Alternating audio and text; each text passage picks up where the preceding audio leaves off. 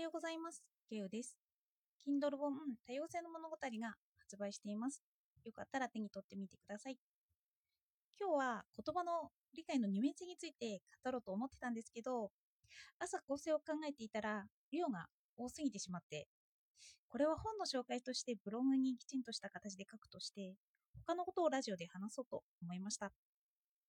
昨日に引き続き、一冊でわかる仏教って何？の本を読み終えたので、そのことの全体について話そうと思います。よかったらお付き合いください。仏教と最近の哲学は深く結びつけて結びついているように私には感じられます。のマルクス・ガビエルも空の理論を参考にする箇所があると述べていました。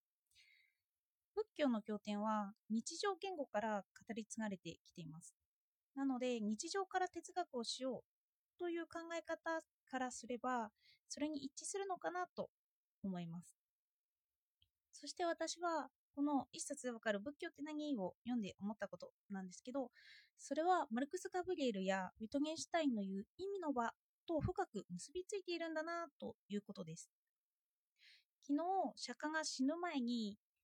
私が今まで解いてきたことは方便なんだよということを紹介しました。あの釈迦の言う方便っていうのはその人に合わせて教えを説いてきたということで絶対的な真理を私は言ったわけではないということなんですよね。そして意味の場を理解するときにその方便という理解の仕方が私なりにしっくりくるかなと思いました。人に私の考えを伝えるとき、私もその人を考慮しながら話すからです。かつその人の意味している意味と私の意味している意味が一致しているところだけ共有されるという意識を持つことができるんですよね。だから相手はどういうことを意識しているとかどういうことの知識を持っているのかなということを推測しながら話すということがあるからです。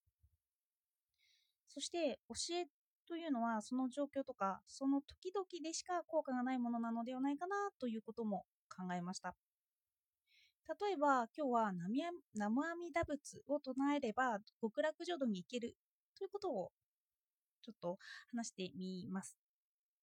これはどんな悪人でもこのお経を唱えれば極楽浄土に行けるよということを示します。けれど私が何か正義に燃えて活動しようとかそういった場合だったらこのお経を受け入れられるのかと思いますよね。ただ唱えてるだけで行動しなくていいんだよっていうからですね。ではそういった場合に私はそれを受け入れられないかもしれません。そのお経は置いといてちょっと活動に専念しようというふうになるかもしれないからです。なぜならそのお経を唱えるだけでいいと言われてしまった場合その意欲というかが空回りしてしまうからなんですよね。からちょっとその場面ではそのお経についてはちょっと考えておくのをやめるというふうな判断を私はすると思います。楽しいとことは楽しいことでちょっと味わっておこうと。なので意味の場を持ち出します。意欲に燃えてる場合ならお経を読まないだろうと。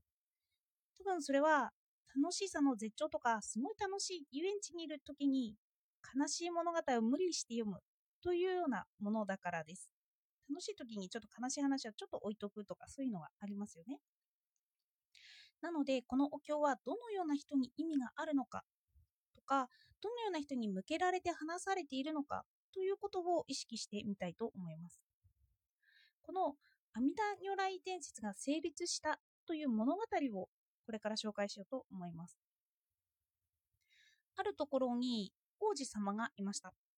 その王子様は父親である王様をかなり憎んでいました。そしてそのことを知った知人が王子様に王様を殺させようとします。それに乗った王子は王様を幽閉してしまうんですよね。牢に閉じ込めてしまう。でもそれに困ったのはその王妃様です。実の息子が実の父親を殺そうとしている。なんとか止めようとしてもダメなんですよね。牢屋に差し入れをしようにも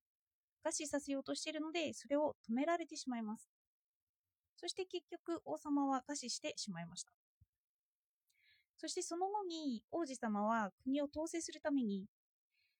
王様を殺したことを懺悔しなければいけなくなります。そしてそのことの許しを釈迦に説くんですけど、釈迦はとても慈悲深いので、王子様はそのまま許してもらえたんですよね。